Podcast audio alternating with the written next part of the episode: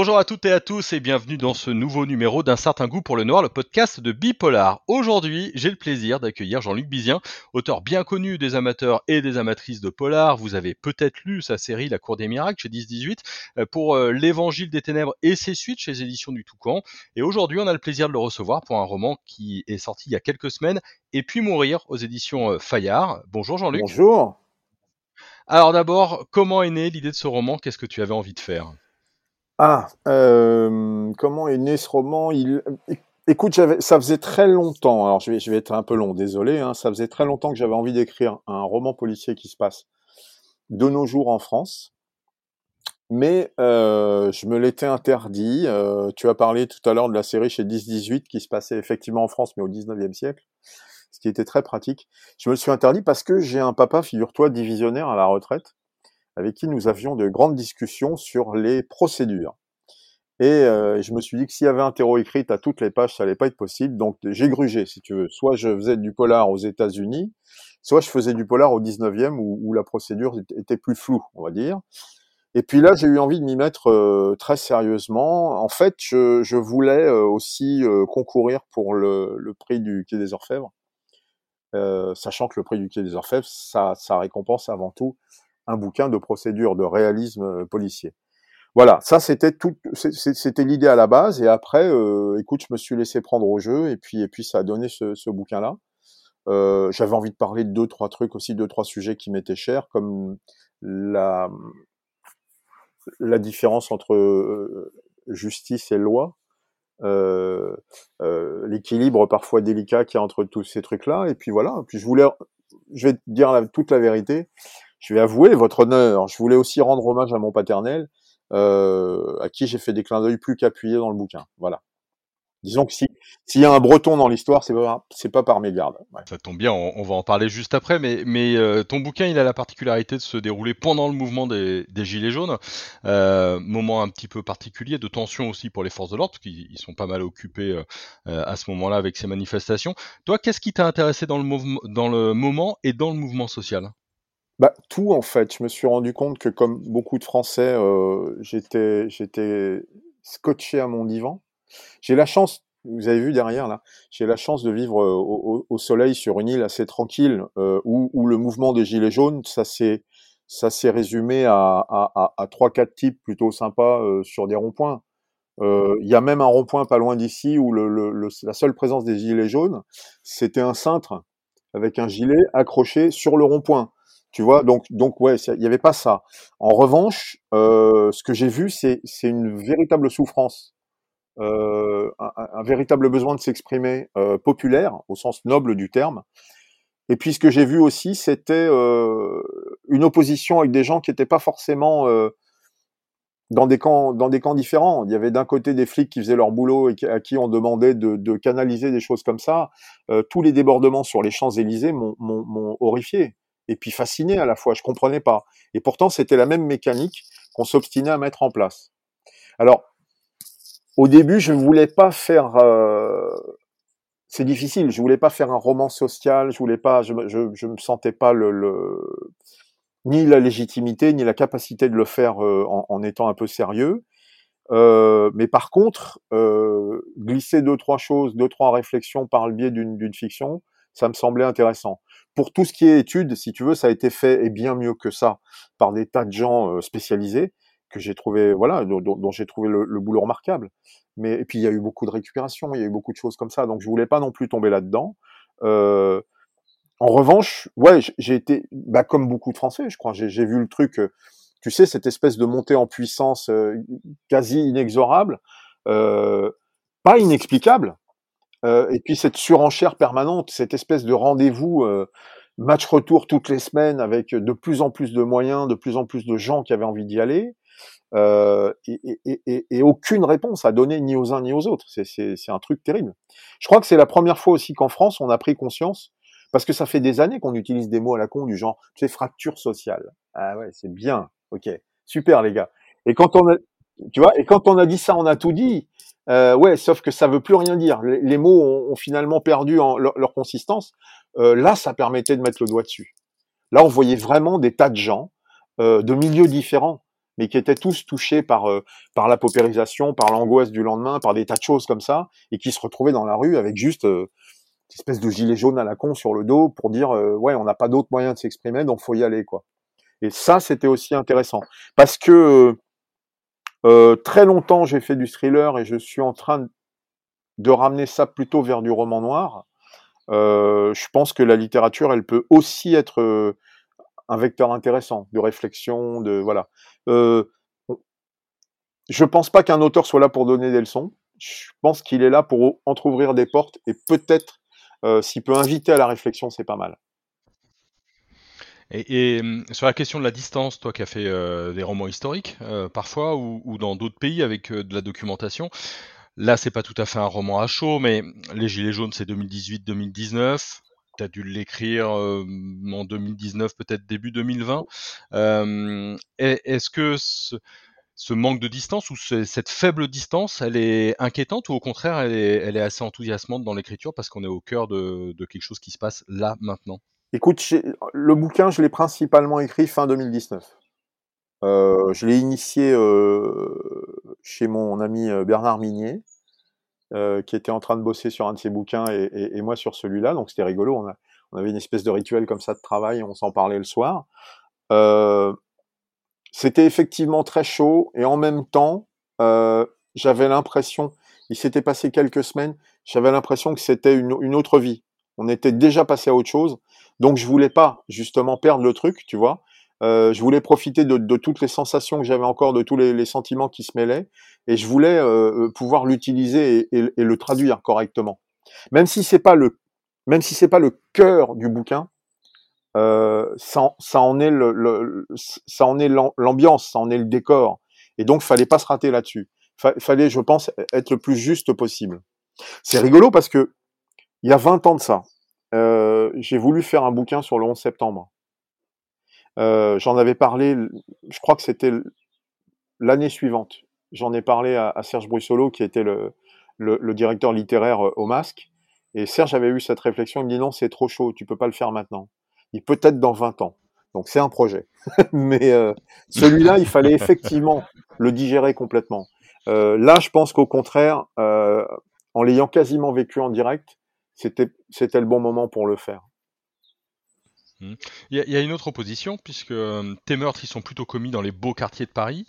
Là, on va quitter les, quartiers un peu sordides ou les ruelles un petit peu sombres ou, euh, les choses euh, comme ça. Est-ce qu'il y avait aussi une manière de, renverser parfois le, monde du polar et de le remettre chez des, quartiers aisés?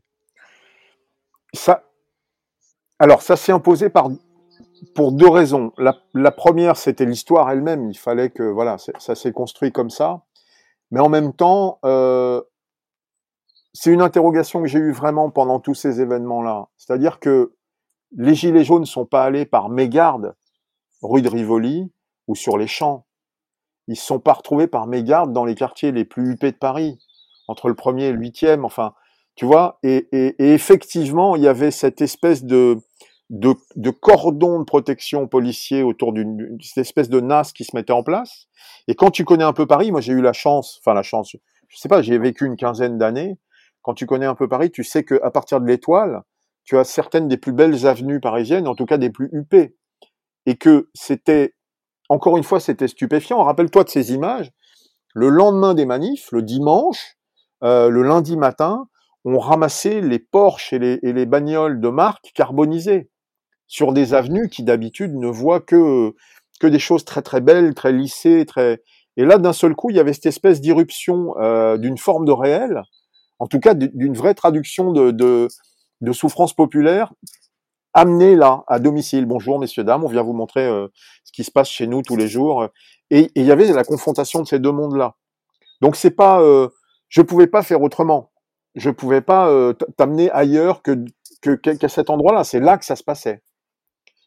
En fait, pour tout te dire, je n'avais pas vraiment au départ, euh, j'avais toute l'histoire en tête, euh, mais j'avais pas encore, euh, comment dire, défini euh, les personnalités des coupables. Je savais ce qu'ils avaient fait, je savais dans quelles conditions ils avaient fait, mais il fallait que, et là, petit à petit, ça s'est imposé, c'était une évidence. Il fallait utiliser euh, l'absence de caméra, les lacrymogènes, les gaz partout, les, mouvements et cette espèce de folie qui, qui, qui, qui, s'emparait de toute une partie de Paris pendant à, à heure fixe toutes les semaines. Et puis bah voilà, c'était là, ça ne pouvait être que là. Mmh. Euh, puisqu'on parle de personnalité, alors souvent euh, les critiques disent que tu as deux, tes deux personnages, hein, euh, le commandant Jean-Yves Le Guen et le capitaine Patrizio Agostini. est-ce que tu, souvent les critiques disent que les personnalités sont assez fouillées, est-ce que tu peux nous les présenter? Comment est-ce que tu les vois toi, l'auteur de ces deux personnages?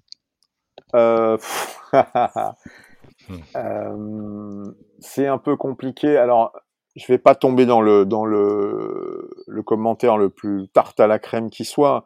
Je crois que dans tous les bouquins qu'on écrit, il y a une grande partie de soi. Euh,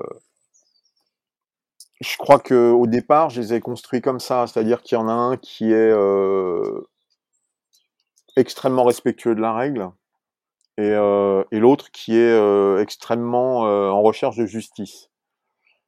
À partir de là, les deux flics étaient de deux générations différentes et je voulais, ça tombe bien, tu vois, je voulais rendre, je le rappelle, hommage à mon père.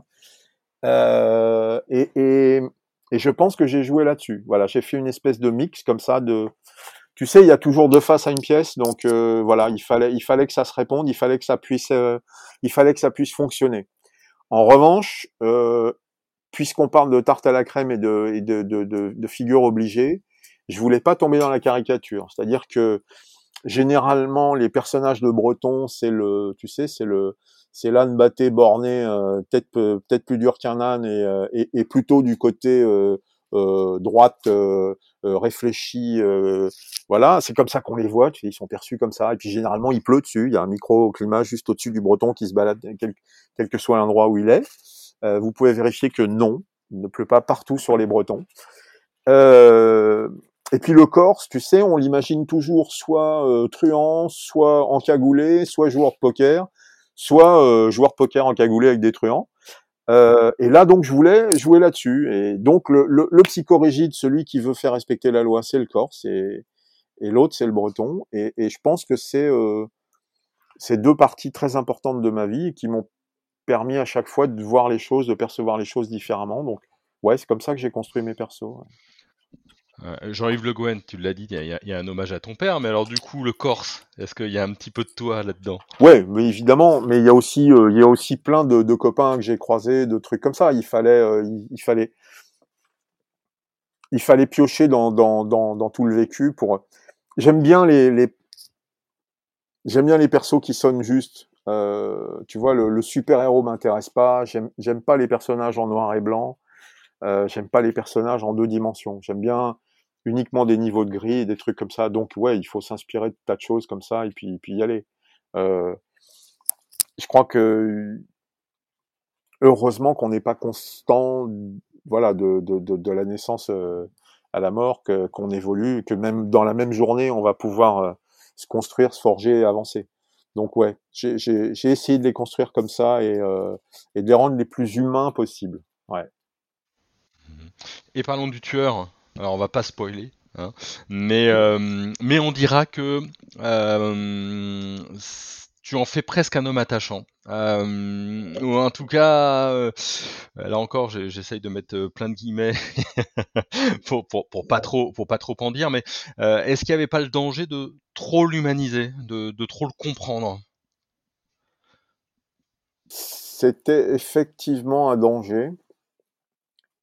Euh...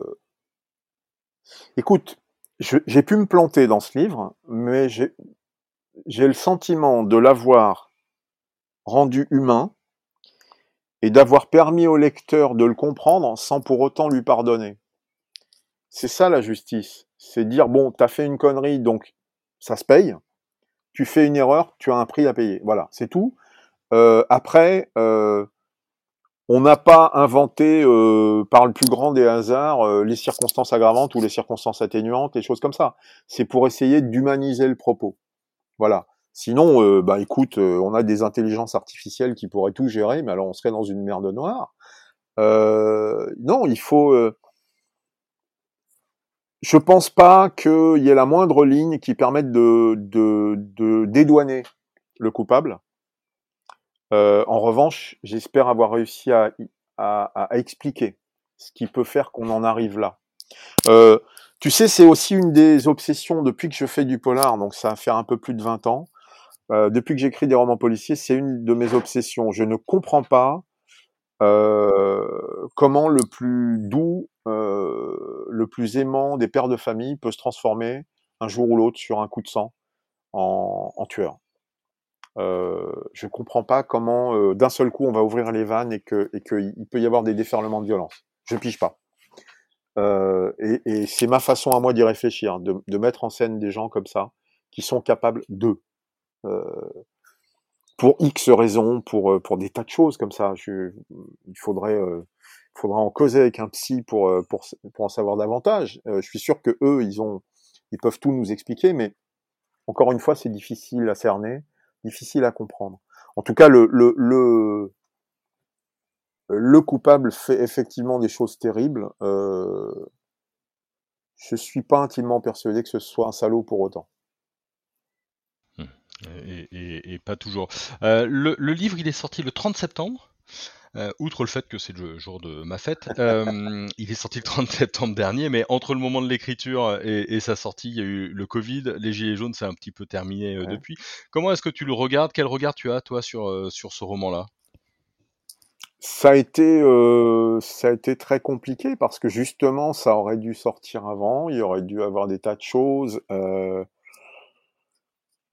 et en même temps, écoute, on va voir le verre à moitié plein. Le fait que ce soit sorti un an après le mouvement, euh, ça a permis d'échapper à cette accusation de vous exploiter un mouvement, voilà.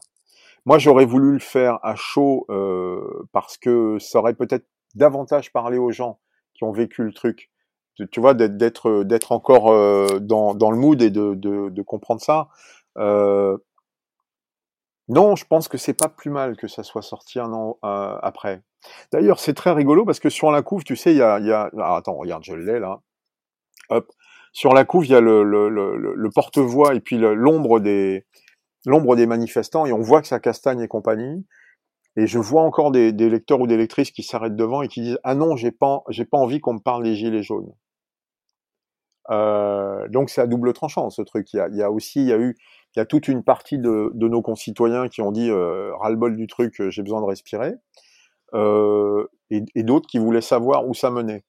Donc c'est assez rigolo de, de, de, leur expliquer dans, les, dans le cadre de salons euh, qui vont bientôt reprendre, là, ça va être assez rigolo de leur expliquer que non, ça ne parle pas des gilets jaunes. Oui, il y en a, mais non, c'est pas ça le sujet du truc. Ouais. Et, et dis-moi, est-ce que Le Gwen et Agostini, là, on, on, va les retrouver? Toi qui as parfois réutilisé un petit peu tes, ah ouais, tes personnages. Ouais, ouais, ouais, ouais, ouais. j'ai très, très, envie. Alors, là, je suis sur un autre bouquin, euh, pour l'instant. Je suis en train de le finir, là, euh, qui... Euh, c'est la première fois que je fais ça, donc c'est c'est très intéressant et c'est très angoissant. Je suis en train de novéliser un scénario de Sinoche. Voilà. Euh, c'est un scénario remarquable euh, avec deux co-scénaristes qui s'appellent Luc Maresco et Guillaume Medachevski. Euh, ils ont fait un ils ont fait un thriller écolo passionnant et euh, il faut en faire la version papier. Et donc euh, ils sont ils sont courageux parce qu'ils m'ont laissé carte blanche, ce qui fait que je vais pouvoir y injecter des trucs. Voilà, je me contente pas de de, de, de mettre en forme euh, romanesque euh, un scénar de, de Sinoche. J'y injecte euh, des persos, voilà, je rajoute des rebondissements, des trucs. Donc c'est assez rigolo. Euh, donc là pour l'instant, voilà, je pense je pense écolo et je vis écolo mais euh, en tâche de fond, je suis en train de prendre plein de notes pour euh, pour un autre bouquin euh, avec euh, avec euh, Agostini et Le Guen. Euh, pour tout dire, c'est ce sera pas post gilet jaune cette fois, ce sera post confinement. Voilà. Parce que comme tout le monde aussi, j'ai suivi les infos et il y a certaines choses dont finalement on a très peu parlé à ma, grande surprise. Euh, et pourtant, il y a eu des constats assez terribles euh, faits par le, par le 36 et, tous les flics en région parisienne. Et donc, je voudrais, euh, voilà, on va partir là-dessus. Eh ben, super, bah, merci beaucoup. Mais, en tout cas, Merci à toi. et merci à vous tous euh, et toutes qui avez écouté euh, ce numéro. Il y, a plein d'autres numéros, hein, évidemment, d'un certain goût pour le noir euh, à réécouter. Et puis si vous avez aimé, n'hésitez pas à liker, à partager, à parler du podcast autour de vous. Et nous, on se retrouve la semaine prochaine.